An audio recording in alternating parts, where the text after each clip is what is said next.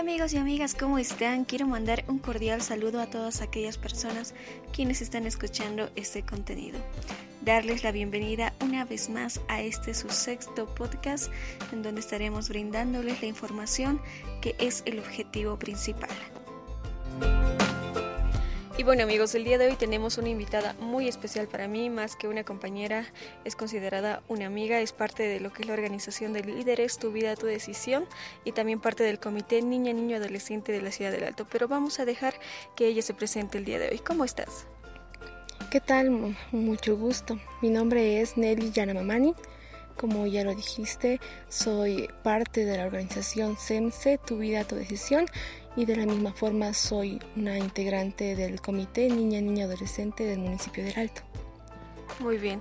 Y bueno, el día de hoy estamos junto a ella porque queremos tratar una temática muy interesante. Yo sé que también a ustedes les llama mucho la atención y es un tema que ha ido sonando tanto en las redes sociales, en la televisión o incluso en la radio, ¿cierto? Y eso es el tema de los noviazgos violentos. Entonces quisiera que tú, como experta en estos temas, como líderes que ustedes también manejan este tipo de temas, ¿no? Cuando van a realizar sus réplicas en los colegios, unidades educativas antes de la pandemia. Quisiera que nos comentes qué es un noviazgo violento. Un noviazgo violento, bueno, para mí, de lo que tengo conocimiento, es cuando existe violencia, agresión de todo tipo en una pareja. Eh, podría ser ya física, eh, psicológica, ¿no? Esos tipos de violencia que existen en un noviazgo se denomina un noviazgo violento. Este noviazgo violento, ¿a quiénes prácticamente afectaría? ¿Esto es a adolescentes, a jóvenes? ¿A quiénes afecta? Eh, afecta a todo tipo de parejas, ya sea una pareja eh, heterosexual, pareja homosexual. Si hay violencia, si hay agresión física, psicológica, se considera un noviazgo violento. Eh, afecta a todo tipo de parejas, adolescentes, ya sea también adulta a ese tipo de parejas también afecta. ¿Qué tipos de violencia son los que comúnmente escuchamos y los que generalmente se suscitan en las parejas?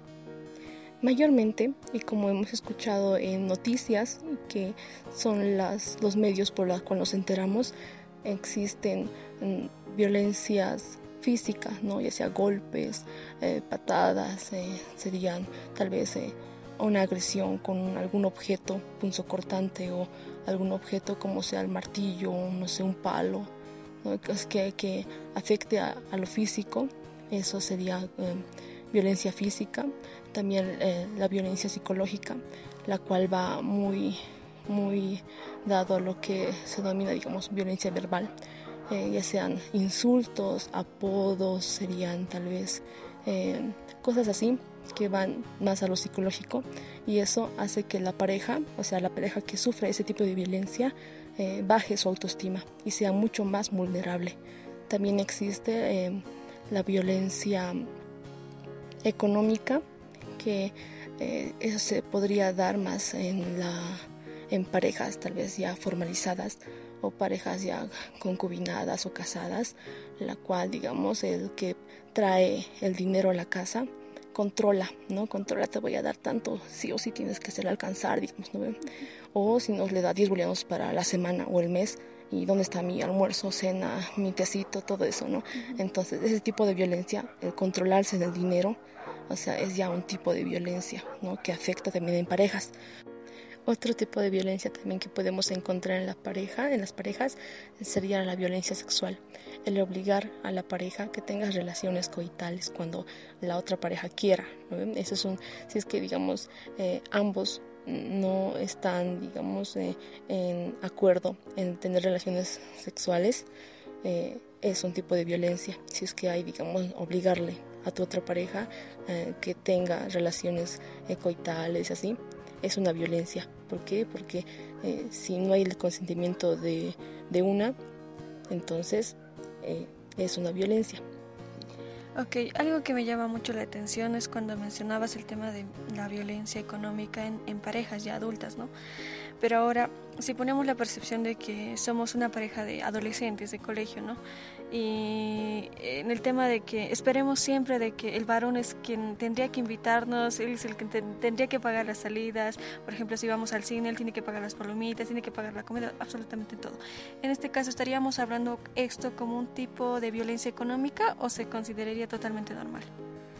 Eh, bueno, eh, creo que es más tal vez sí una violencia no económica, tal vez eh, violencia de género, digamos, como digamos en una, pareja, en una pareja heterosexual, el hombre tiene que pagar tiene que pagar, digamos, si, le invita a la mujer a salir, él tiene que pagar su comida, sus helados, no sé, el lugar a donde va a salir el hombre, ¿no? Y creo que es una violencia más de género, de estereotipos, de que el hombre tiene que tener el dinero y tiene que darle a la mujer, a la mujer eh, sus gustos, digamos. Eh, y también tal vez podría ser eh, algo considerado tipo de violencia más de género no tal vez eh, exactamente violencia económica, porque si es, digamos, una pareja no formalizada, digamos, de adolescentes, un noviazgo, digamos así, de, de, juventud, así, eh, sería violencia de género.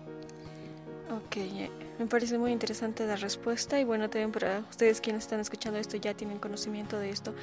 Algo que también me llamaba mucho la atención y escuchaba ¿no? en mi entorno con mis amigas, con compañeras de, de colegios hace ya mucho tiempo, donde decían que si es que simplemente no hay golpes, no hay patadas, entonces los, los apodos no se considerarían un insulto. en parte lo que sería lo que es la violencia psicológica. Entonces, sí o sí, para que sea violencia, tiene que golpearte, tiene que patearte, tiene que lastimarte físicamente, o existe otro tipo de violencia también con insultos y con apodos también. Mm, sí, eh, mayormente en la violencia en el noviazgo empieza por lo más leve, digamos, a ver, eh, ponerse apoditos, digamos, ay no mi gordita, ay no mi, no sé, mm, mi osito, y cosas así, ¿no? Que, eh, que van más relacionados con la apariencia de, de, la, de la pareja, ¿no? Y ese tipo de violencias, empezando por la psicológica, te afecta en el autoestima.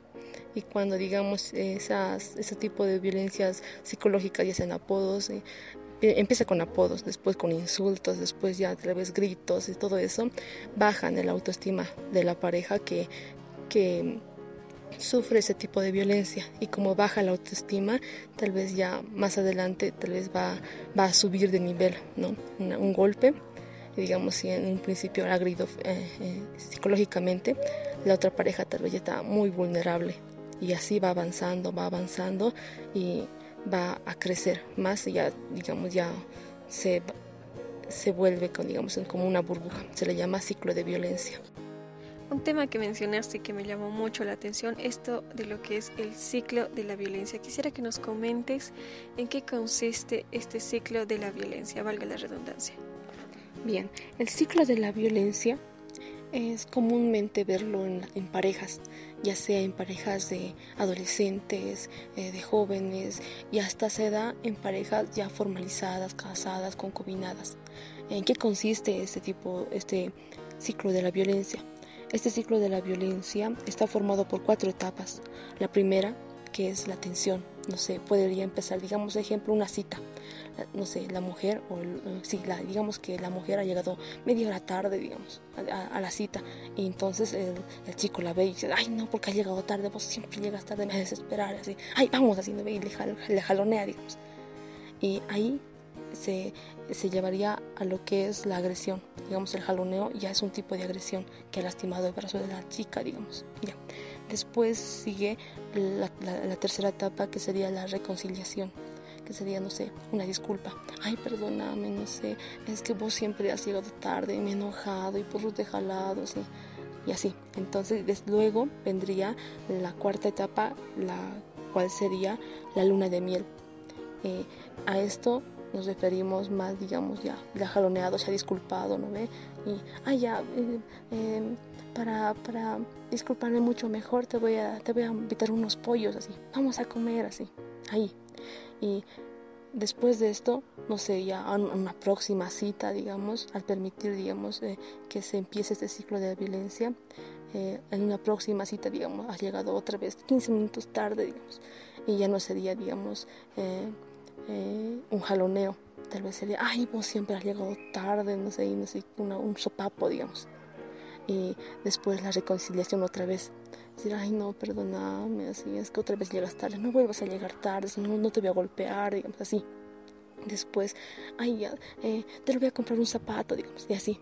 Eso sería, digamos, un ejemplo en un noviazgo, digamos, de adolescentes o podría ser de jóvenes, ya una, una, un noviazgo no formalizado, digamos. Pero también ese ciclo de violencia eh, aumenta, aumenta en una pareja ya formalizada, ya casada, concubinada. En esto nos referimos, digamos, a digamos que la mujer no ha cocinado, digamos, un plato eh, favorito del hombre, digamos, así. Eh, y cree que le ha empezado primero un, sopapo y después se ha, disculpado, después eh, se ha, le ha tratado bien una semana, ya le ha, dado regalitos, ya nunca más le ha vuelto a discutir, así. Y después, después viene otra vez la tensión, ya no sería un sopapo, sería un puñete, digamos, por no lavar su ropa, digamos. y después ya todo eso va aumentando eh, en la tensión se vuelve más ya, digamos, ya eh, algo, algo, más agresivo. Y conforme va avanzando este ciclo de la violencia, digamos, empieza por, una, por un sopapo, después viene otra vez un puñete, después un puñete y sopapo, después otra patada y después te da con un objeto y así. O sea, todo eso se le llama ciclo de la violencia. Cuando, eh, cuando se tiene este, este este ciclo de la violencia en una pareja, hay dos formas de la que se puede salir de este ciclo de la violencia. Una, la cual sería eh, eh, buscar ayuda, o sea, que la pareja reconozca que está, que está siendo violenta y reconocer, no reconocer y buscar ayuda, no sé, ir a un psicólogo de parejas, no sé, eh, tal vez algún, algún instituto que le pueda ayudar, una institución o cosas así. Y otra forma en que se puede salir de la violencia es la muerte. Eh, si bien tal vez en este ciclo de la violencia la pareja ha sido, digamos, mujer, la, pareja tal vez mm, afectada en esto sería la mujer. Pero hay otros casos donde se, es como se da la vuelta a la tortilla que no el, no el hombre es violento, sino que la mujer. Y este tipo de casos de ciclo de la violencia, o sea, afecta a todo tipo de parejas, hasta parejas eh, um, homosexuales, también parejas bisexuales, afecta ese tipo de violencia. Si estás en ese tipo de violencia, eh, hay, como dije, hay dos formas de salir, o buscar ayuda o la muerte. Muy bien, entonces lo que nos quieres decir es de que esto de la violencia no solo puede surgir en mujeres, sino también en varones, ¿cierto? La verdad es algo muy interesante esto porque existe, no sé, yo pienso algo de discriminación, no sé por así decirlo, porque cuando existen casos donde una mujer es quien golpea a un hombre, eh, no le prestan mucha atención. ¿Por qué crees que sea esto? Porque dicen, no, yo sé que las mujeres son del 10%, digamos, el, el 8% sufren violencia las mujeres. Ahora, del 10% los hombres un 2% sufrirán de violencia. Entonces, eh, la gente será por esto que no acepta o no hace caso a este tipo de casos cuando un hombre es golpeado por una mujer. Eh, bueno, como te decía, ¿no? Puede haber muchos, muchos casos de violencia que se trate, digamos, el, eh, por parte de la mujer, por parte del hombre o por un, no sé, tipo de parejas, ¿no? Y esto, esto se debe a los eh, roles de género que en un principio la sociedad ha puesto tanto a hombres y varones, hombres, perdón, y mujeres. Eh, ¿A qué me refiero? De que los roles de género del hombre serían, no sé, que el hombre tiene que trabajar, que, el hombre tiene que ser el fuerte, que el hombre tiene, que, tiene derecho a, imponer fuerza, digamos que el hombre sí o sí tiene que, no sé, eh, vestirse como hombre con cosas, digamos, de ropas eh, oscuras, ropas más, más no sé, eh, azules y así. eso sería en caso de, las de los hombres, perdón. Y en caso de las mujeres sería, no sé, hombre, la mujer tiene que ser sumisa, la mujer tiene que ser la, la ama de casa tiene que cocinar, ¿no? tiene, que, tiene que lavar, la mujer tiene que estar más en el hogar y el hombre tiene que estar más afuera del hogar. El hombre tiene que traer el dinero de la casa y la mujer tiene que estar en la casa para administrar el dinero y tener una, un, un, buen hogar así. Eso es lo que la sociedad ve y es lo que más común, más común nosotros eh, asimilamos. Y cuando hay violencia de, de, género, ¿no? Como te decía, de que el hombre es agredido por la mujer, lo que sería el mm, matriarcado, Ah, creo que se denomina de esa forma. Y también es, es una violencia que no se le da mucha, mucha, mucha importancia así es, si vale el término, se da mucha importancia. ¿Por qué? Porque la sociedad dice no, que el hombre tiene que, poner, que imponer la fuerza, que el hombre tiene que, que hacerse respetar, ¿no Y que la mujer, la mujer tiene que ser la agredida, la mujer tiene que ser la, la, la sumisa. Entonces, y cuando se da, digamos, el tipo de, ese, ese tipo de violencia de que la mujer ha agredido al hombre, eh, no se le da importancia. ¿Por qué? Porque la sociedad dice de que ese, ese, eso, eso, eso, está mal, eso no existe, digamos, eso no... ¿Qué va a pasar? ¿Qué va a pasar? No, no, existe, pero hay casos, hay casos de que mujeres han atacado a sus, a, a, sus, a sus parejas con un objeto punzocortante, que les ha atacado, no sé, con un, mar, con un martillo, con un ladrillo, ¿no? Y que el hombre va a pedir ayuda y que se burlan de él. ¿Por qué? Porque hay violencia de género en la sociedad. Muy interesante, la verdad, lo que nos comentas. Y sí, o sea, ustedes ahí escuchando este contenido habrán visto quizás en la televisión cuando no recuerdo en qué parte de, de, la ciudad o departamento sucedió esto cuando una mujer había acuchillado a su enamorado, ¿verdad? Cuando estaban de viaje. Entonces existen este tipo de cosas y como lo dice Nelly, que muchas veces la sociedad lo toma como burla, no, no hacen caso a lo que dicen no sé, como que piensan que es mentira todo lo que se está diciendo. Y tiene mucho que ver con los roles que nos pone la sociedad, que nos inculca la sociedad diciendo la mujer tiene que vestirse de rosadito, el hombre tiene que vestirse de azulcito, la mujer tiene que utilizar muñeca cocinitas y el hombre la otra. Entonces ahí es cuando como que existe este tipo de controversia, ¿no? Al momento de, de encontrar este tipo de casos. Bueno, me parece muy interesante también algo que mencionaba respecto a que existe solamente dos salidas para esto de lo que sería la violencia en el noviazgo, que sería el tema de pedir ayuda a alguna organización, alguna institución, reconozcan que están sufriendo un tipo de violencia. Eh, también eh, la segunda, que es algo muy fuerte, que es la muerte, es el feminicidio, que muchas veces ya lo hemos escuchado en la televisión, por nuestros propios parientes, quizás lo hemos escuchado y la verdad es algo muy lamentable lo que sucede. Y bueno, ya para culminar y cerrar, quizás no sé si quisieras dar alguna recomendación a toda la gente que te va a escuchar respecto a que no suceda esto, qué podemos hacer para que no suceda esto de la violencia en el noviazgo, qué medidas deberíamos de tomar para que esto no suceda, porque las consecuencias son realmente graves tanto para mujeres como para varones y también para quizás si tienen familia les afecta más a ellos, ¿no? Sí, eh, la violencia es algo que tal vez lo hemos, eh, lo hemos tomado más a lo, a lo más común. Lo hemos escuchado muchas veces ya noticieros, cada día se escucha eso, ¿no? Y aquellas parejas que me están escuchando, tal vez, no sé, mujeres, varones, que sufren este tipo de violencia, ¿no? Que están en el ciclo de la violencia, busquen ayuda. No sé, eh, ármense de valor, ármense de valor, busquen ayuda, no sé, eh, ir a un psicólogo. No, el psicólogo no solo es para gente, digamos, loca, que le falta un tornillo, no.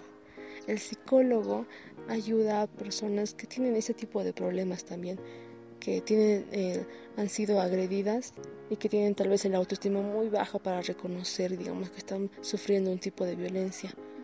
Y hay que buscar ayuda.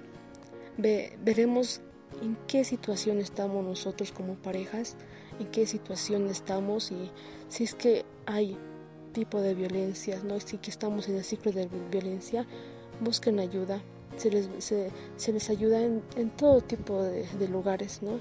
Eh, hay instituciones, bueno, instituciones que conozco, ¿no? Como SEMSE, instituciones como, como Munasim Coyaquita, Chasqui, ¿no? Hay varias organizaciones que te pueden ayudar. En caso de las mujeres también está el Slim, eh, también están tal vez, eh, no sé, en parejas jóvenes que ayudan. Hay varios lugares y, es lo que debemos realizar, buscar ayuda si es que sufrimos este tipo de violencia y si es que no tenemos pareja, o sea, informarnos, informarnos y ver ¿no? qué tipo de pareja vamos a, vamos a tener, porque puede ser que tenga una, un, no sé, em, un lindo rostro y así, pero que sea agresivo, ¿no? buscar, buscar información para, para no caer en este tipo de situaciones que puede ser muy lamentable las consecuencias. Muy bien, y como ustedes ya lo escucharon, existen muchos lugares en donde se puede conseguir ayuda y bueno, en un próximo ya contenido estaremos subiendo, ya junto a Anelicita también, de qué lugares podemos aproximarnos, que nos eh, hable, digamos, de la función que cumplen estas instituciones. Y bueno, también en la próxima estaremos hablando de específicamente de la organización de líderes Tu Vida, Tu Decisión, que me parece que cumplen un rol muy importante porque no simplemente eh, parten de informar y replicar en los colegios que hacían antes de la pandemia, sino también forman líderes, ¿cierto? Entonces, esto ya lo vamos a estar hablando en una próxima oportunidad. Y bueno, tu despedida, Nelicita, no sé si quieres mandar algún saludo a tus papás, a la organización y bueno, a ellos, ¿no?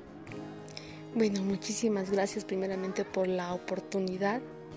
Así es, quiero mandar un saludo muy, muy grande eh, a la organización Tu Vida Tu Decisión, específicamente a Nelly.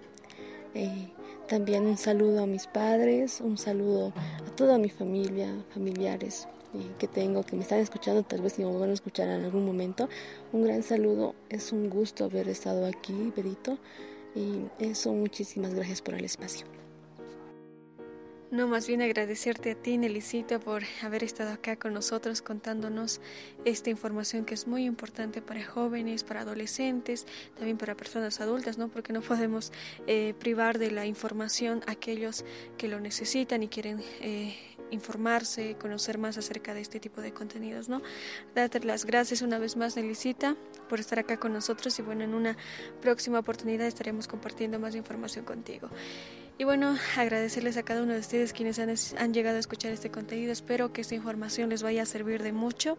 Y bueno, conmigo será hasta una próxima oportunidad. Chao, chao.